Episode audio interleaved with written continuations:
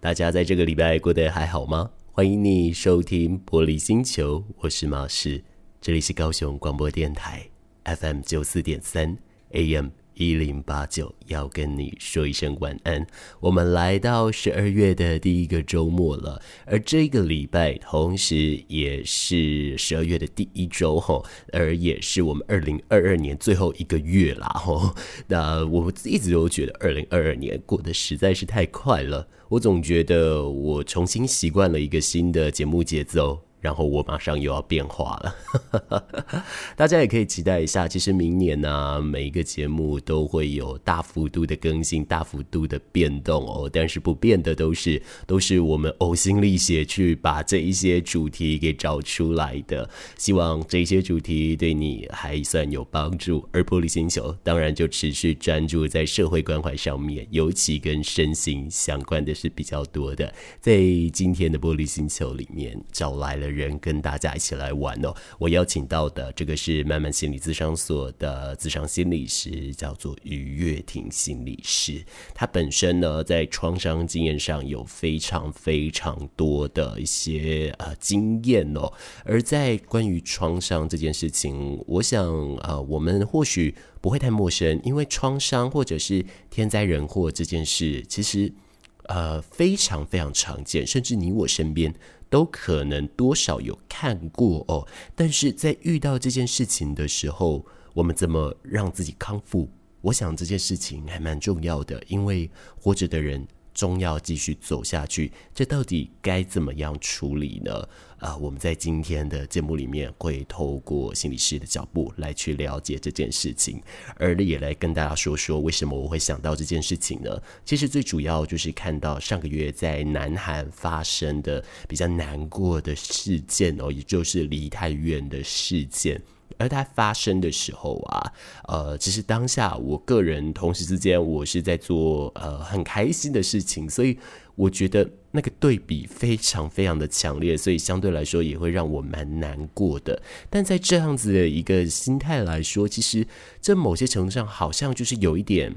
啊、有点恻隐，或者是有一点移情作用，这个其实也容易造成创伤哦。我就因此在想了，不论是过往高雄气爆，亦或是泰鲁格的铁轨事件，亦或是九二一大地震，好多好多的事情，其实都跟我们是非常非常相关的。但这些事情结束之后，我们怎么样让自己康复？我觉得这件事是非常重要的，所以在今天的节目里就特别安排了。这样的节目跟大家来聊聊了。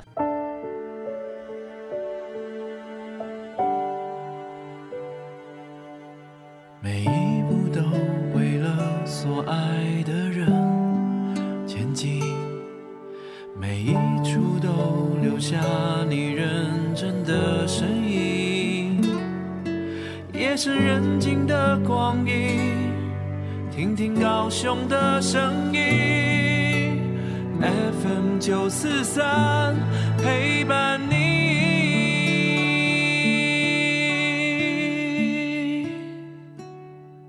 各位听众你好，欢迎继续收听玻璃星球，我是马士。在每一个月的月初，我们会邀请到来宾来节目当中跟我们来聊天哦。这一次在十二月初。我们找来慢慢心理咨商所专长在创伤以及爱上失落的咨商心理师于月婷心理师，心理师您好。嗯，大家好，马师您好。OK，心理师专门擅长在跟创伤上是相关的哦。其实创伤这件事听起来好像。好远呐、啊！我们在网络媒体上，我们要讲创伤，可能比较常看到的就是关于战争啊，或者是一些欧美的一些军人，他从军或者是在战场上经历过的一些什么，导致说他有所谓的像是 PTSD 啊等等之类。但是，但是创伤这件事，其实摊开来看，离我们非常非常近。在近期来说，最知名的一个事件之一，其实就是南韩的梨泰院事件。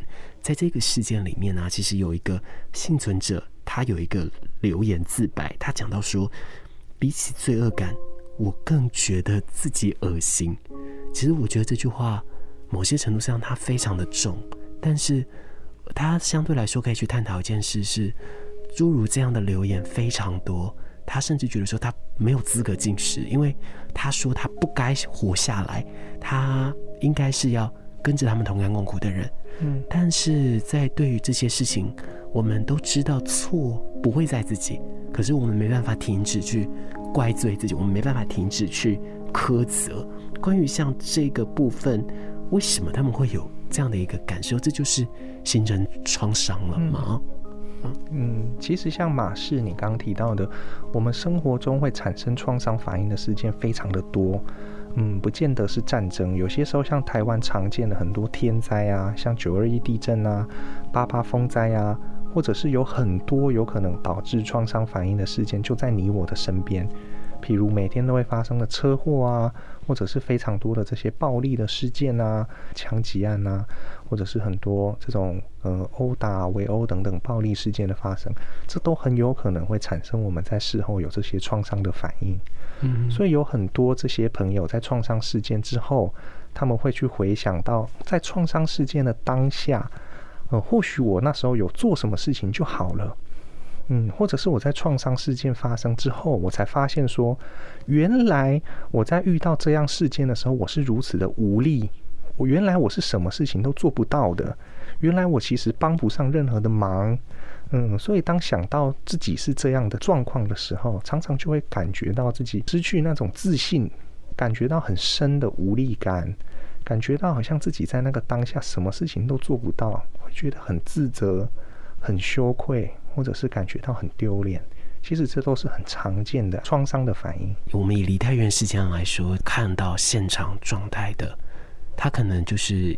经历了这些，就是所谓他真的已经有了形成了创伤这样子。嗯嗯，但这一种呃，当然说你要说到重大事件，可能对我们来说比较难以想象哦。但是对于创伤这件事的形成，好像就不是那么难去理解，因为形成创伤的原因百百种，甚至在我们身边的东西都是。我想询问哦，其实以心理师您个人的这个职业经验来说，嗯，对于创伤形成这件事情，在目前您所接触到的这些个案领域里面，算是多的吗？嗯。嗯，其实我会想跟大家分享一个叫做“包容之窗”的概念，它英文叫做 “window of tolerance”。其实我们每一个人在日常生活中都有一定的这种心理抗性啊，或者是心理的韧性。我们会遇到很多这些压力的事件或威胁的事件，但我们会去评估啊，会去感觉到说，诶，我是有一定的掌控力，或有一定的调试能力的，它并没有超过我的那个容忍包容的范围。但有些时候，我们遭遇到一个创伤事件，遭遇到一个很强、很重大的威胁事件的时候，我们会感觉到说：“诶，好像这件事情它超过我能够包容的，或超过我能够处理的我的能力范围以外的，我就会感觉到，呃，非常受到威胁。那它就成为一个创伤事件。那很多人在事件后就产生相对应的创伤反应。”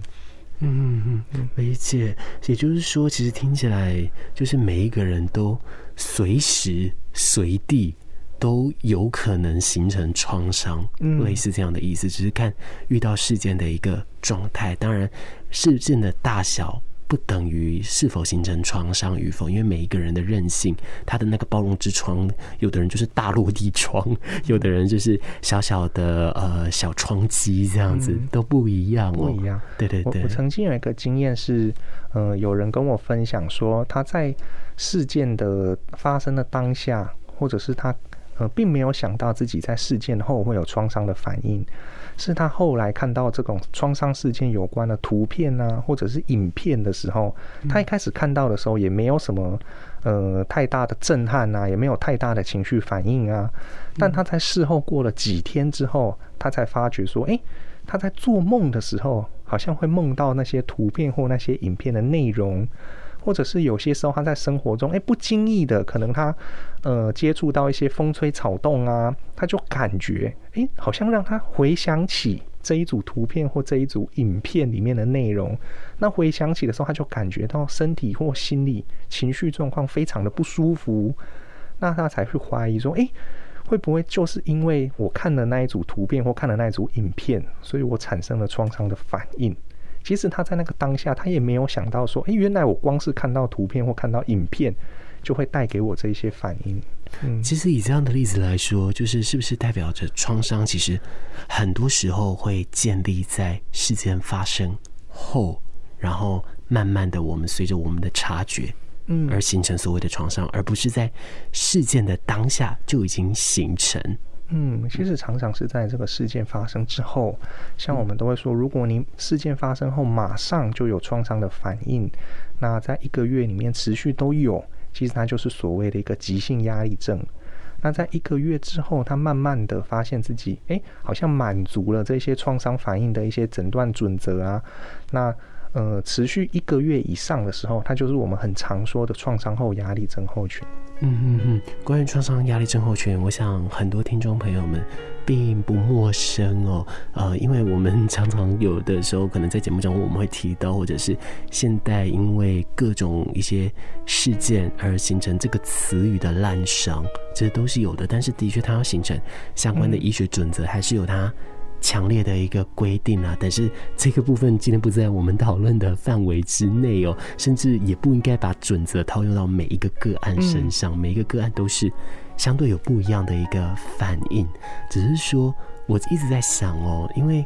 我们既然有形成创伤，就代表说其实。情绪正在往某一个方向而去，而这个方向当然虽然每一个人不一样，但是它的基础的特性可能会类似。那以目前我们举的例子，就是像是呃梨泰院事件，可是像在台湾来说，可能比较近期来说比较大的一些事件，就是所谓的气爆，然后可能火车出轨啊等等这一些，甚至是强震等等这一种，我们会。比较有感觉，像发生这一些而形成了相关的这种创伤的时候，这些重大事件的创伤经历者或幸存者，他们会有共同特色吗？嗯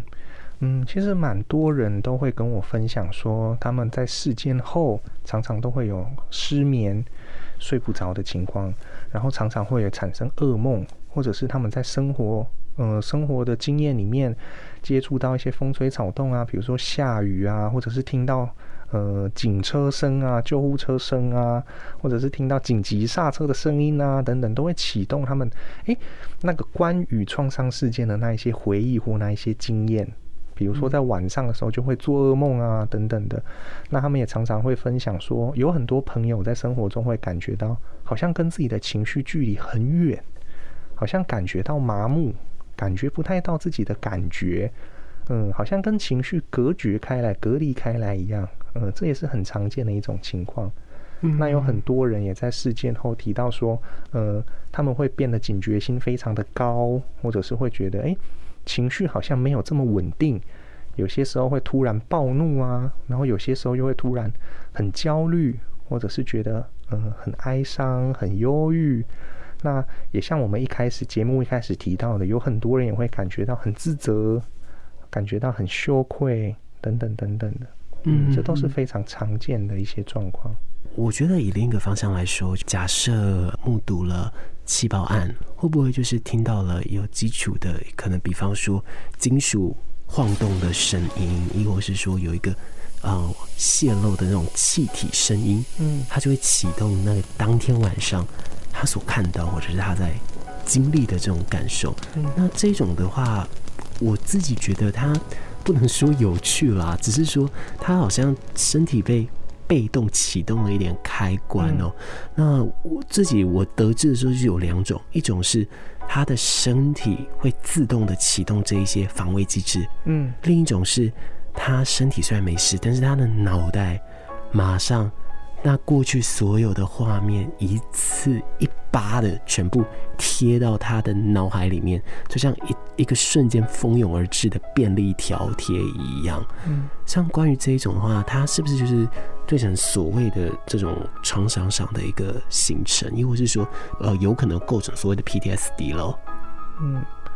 嗯，这两种情况，其实在很多的案主身上，其实都有分享过，他们有类似的情况。嗯，确实，嗯嗯，是蛮常见的。了解，所以这些发生的时候，的确都很有可能要来多加警觉就是了。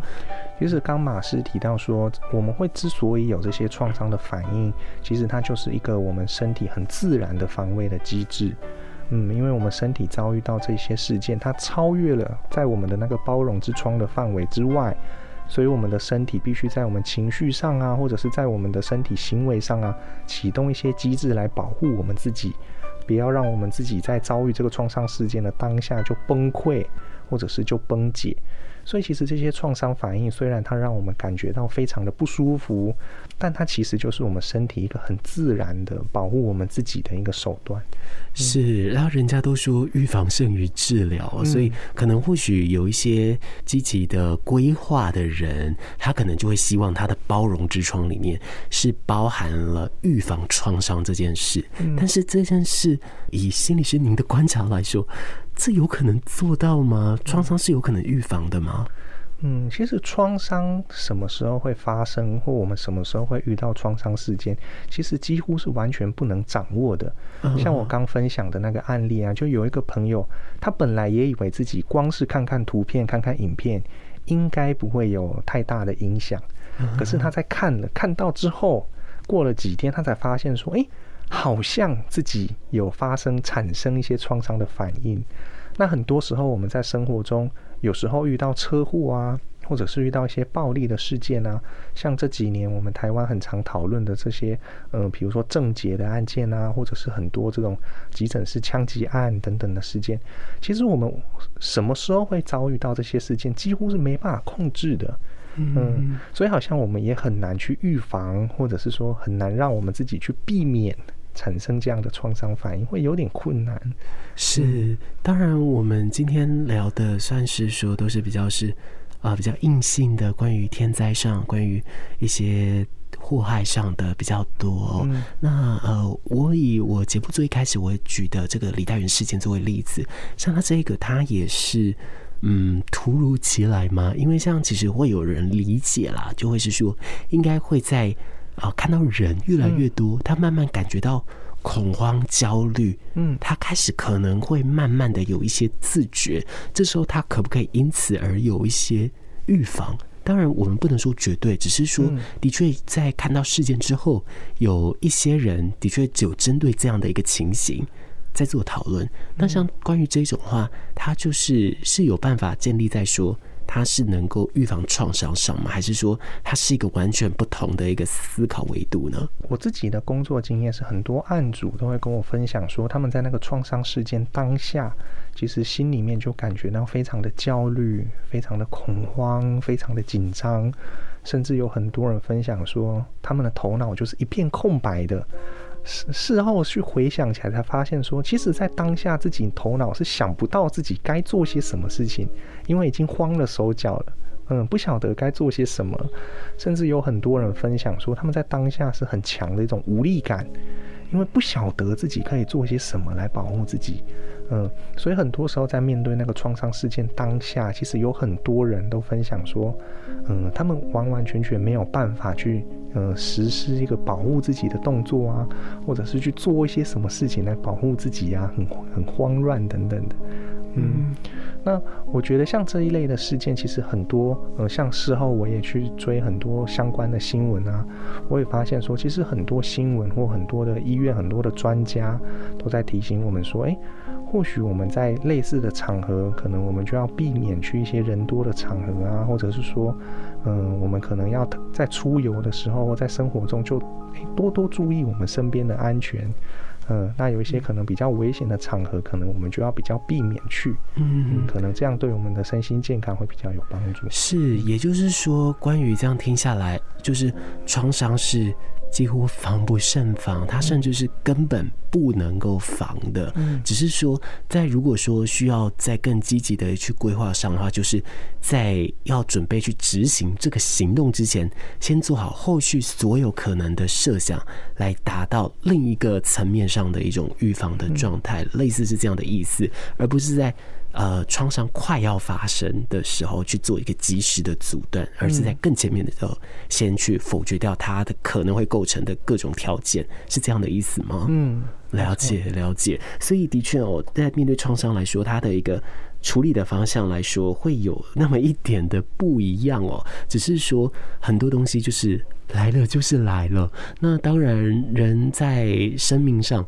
总会经历个几件事情，让自己特别悲伤，还是怎么样。但是也如同心理师所跟我们讲的，有包容之窗，每个人都有他的韧性，他可以。慢慢修复。那如果说你真的没有办法只靠自己来修复的话，嗯，一定就是寻求专业的一些协助跟专业的管道来帮助我们哦。那透过这样的一个修复来说，不论说是自处啦，或者是说透过专业者的协助，嗯，通常它会不会有一个相对来说比较需要注意的时间，或者是大概多久可能可以有做所谓的改善？也就是说，它会不会有？我像我们在讲的一些病症的黄金治疗期呢？嗯，其实我们都会认为说黄金治疗期啊，当然就是越快。越黄金，嗯，就随时随地，你只要感觉到，哎、欸，好像自己在身心状况上有一点无法负荷了，嗯、有一些迹迹象，有一些征兆出现的时候，你就尽快去就医，或者尽快去找一些相关的专家咨询，这样是最好的。嗯，嗯，但在我们嗯、呃、经验上来说，如果是这种创伤反应啊，那最好在创伤事件发生之后，大概在半年之内。都要有比较密切的去注意是比较好的。嗯嗯，其实大多数的民众啦，或大多数的朋友们，在面对创伤事件之后，大概两周以内，在事件发生当下，当然都会有一些情绪反应嘛。嗯，那大多数的朋友，其实在两周之内都可以慢慢的呃自行调节、自行恢复。嗯，那大概有可能五趴到十趴左右的民众朋友，可能他会诶、欸、有一些创伤的反应发生。那我我通常都会建议说，最好在创伤事件之后的半年内，可以多花一些心思去密切注意自己是不是在创伤事件发生后有一些创伤反应。嗯嗯，是。那这样这边是提到说，关于说他的一个比较急性的一个治疗方式，是跟治疗期间的部分，也就是大概两个礼拜到一个月、半年这样子等等的一个时间哦。两周到一个月以内，就算是我们讲的比较急性。嗯，但我会建议说，最好在半年内都比较密切观察，比较密切的留意是比较好的。是。那如果像有人他是经历了，呃，对于他个人来说是比较大的一个。创伤事件导致于说，他这可能五年六年来，他不断的每一次在脑袋中，可能他听到类似的声音，看到类似的场景，他就是重新的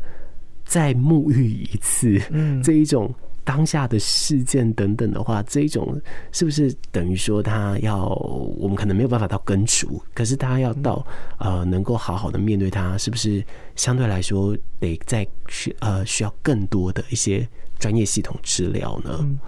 其实我们有时候会发现说，大概有百分之四十到百分之五十的有创伤反应的朋友们，他们也合并有忧郁症的状况。嗯，所以也确实我们有注意到有些案例，他是在半年之后才发现说，哎，原来自己是有一些创伤的反应。嗯，确实也是有这样子的朋友在。嗯，所以，嗯，要说。有没有一个确切的时间？比如说，哎，创伤事件之后多久，我就我就安全了，嗯，我就不会再受到影响了，嗯，嗯其实有些时候在临床上也没有办法说一个准，嗯，有时候他很难很确切的去掌握它，但是确实，嗯，我们注意到在透过一些心理治疗啊，比如说给予一些情绪支持啊，或者像我们很常听到的认知行为治疗法。嗯、呃、或者是眼动身心重建法等等的，嗯、那再配合药物的治疗，其实有很多朋友他在一段时间稳定的治疗之后，他复原或恢复的情况都很不错。嗯，但是这个恢复的情况会不会是说他其实是？能够跟这样的这种压力或回忆去共处，而是而非这种让他不受影响啊，或者是摆在一边等等的，比较说是想到，但是可以相对来说不会起到这么大的一个涟漪跟波澜，会是这样吗？我觉得这个调试的概念蛮好的，因为我们其实在生活中遭遇这样的一个创伤事件之后。你很难就当成说一个没事人一样，你可以当做好像这件事件没发生过，嗯，然后一切恢复到好像时光倒流，回到过去的某一个点，其实我们很呃，基本上不太可能做到这样，因为这个事件就是发生了，发生在我们的生命里面，它对我们造成了一些影响，我们有一些改变，嗯，所以。在这个事件发生之后，我们如何去调试我们有的那个改变，然后去产生一个新的模式啊，或者是赋予这个呃这个事件一个新的意义，我们能够用一个新的角度去看它，能够调试得很好，嗯、反而这样子是一个我们讲说比较合适的一个状态。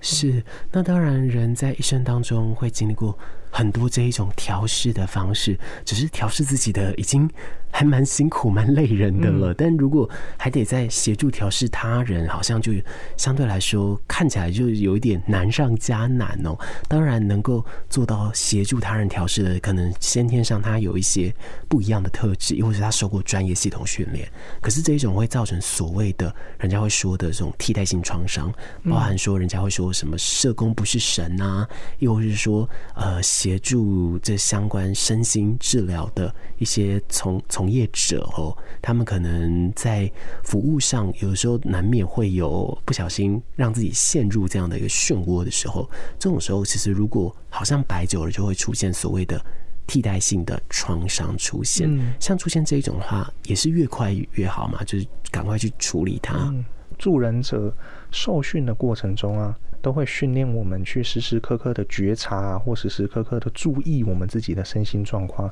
因为确实如马是你刚说的，有很多助人者，他们在帮助这些创伤事件之后的这些朋友啊，他们都因为太贴近这些个案，太贴近这些人的感受了，太贴近这些人经历过这些事件，所以他们都产生了呃或大或小程度不等的创伤反应，就是如同刚才提到的这个替代性创伤。嗯，那我们在训练过程中都会提醒我们说，我们要照顾别人之前，要先好好照顾跟好好觉察自己的状况。呃，一旦发现自己诶有一些调试不过来了，呃，感觉身心状况有一点点不太对劲了，那都提醒我们说，诶，我们自己也必须要去寻求帮助。嗯，有时候是寻求督导的帮助啊，或者是说寻求一些呃专业同侪。嗯，或者是说，甚至哎、欸，我们自己去接受一些心理咨商，或者是一些医学上的帮助，嗯，其实这都是很好的。嗯嗯嗯，也就是说，要也是都要时时刻刻的来观察自己，嗯、并且提供给自己一些相对的管道，嗯，来去做帮助就是了。嗯，当然，其实，在现代的社会里面，呃，有的管道是非常多的，只是说这些管道虽然你认识了，但是你愿不愿意站出来？给自己的情绪一个出口，这方面我想可能每一个人都不一样。嗯，那当然也不会说哪一个是最好，因为每一个人有他各自适合的样子。就像是因为你的包容之窗本来就是先天大小不一样，嗯，所以你在对应到你适合的处理方式的时候，本来就不同了。哦，但是最终最终都还是会要相信的，就是你自己会往。一个好的方向，对于你自己的生命经验更好的一个方向而去前进着。只是在到达这个境地之前，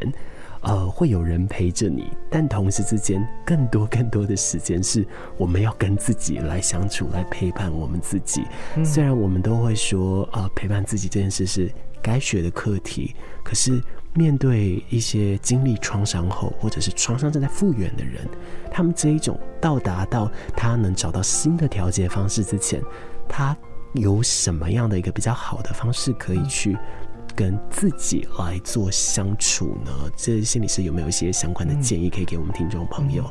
我很常都会提到说，我们在做这种自处的时候啊，我们要注意三感。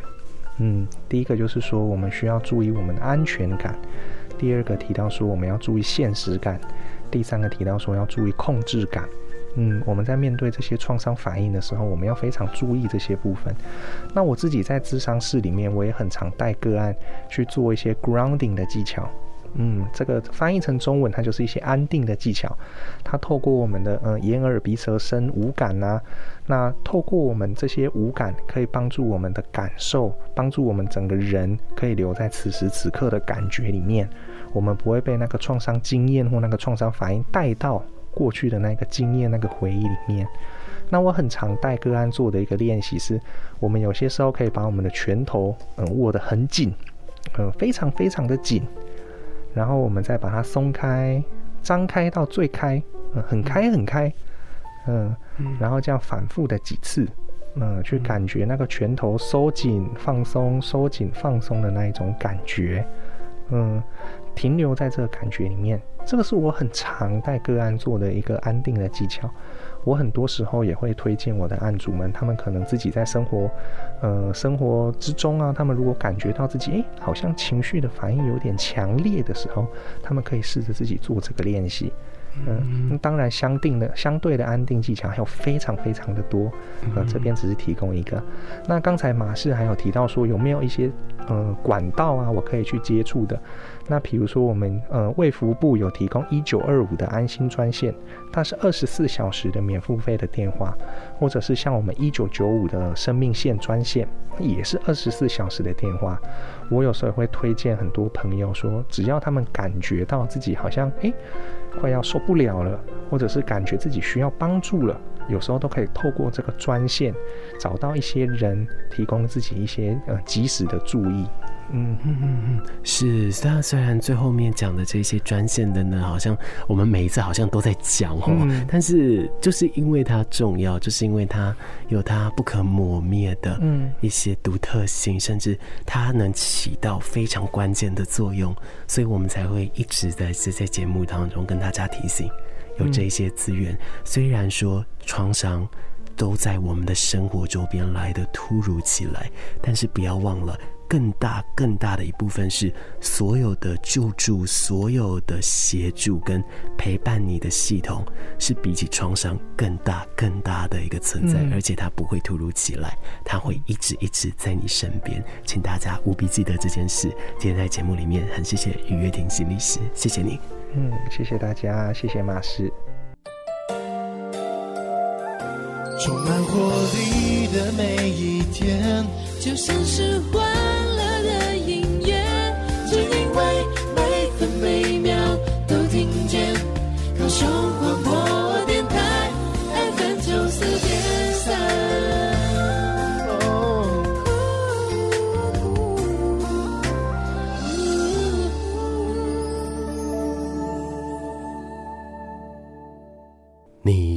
收听到的是玻璃星球的节目，但是在这里该准备跟你说一声再见了。希望今天于心理师在空中所跟你分享的，不管是包容之窗，或者是面对创伤，可以比较有的健康心态。你都能够放在心上哦。创伤这件事情，它来的太过于突然，生活当中所遇到的无常也非常非常多。可是，真的不要忘了，美好的事物永远大过于这一些无常。也请你记得了，玻璃星球该跟你说一声再见，我们跟你说一声晚安，拜拜。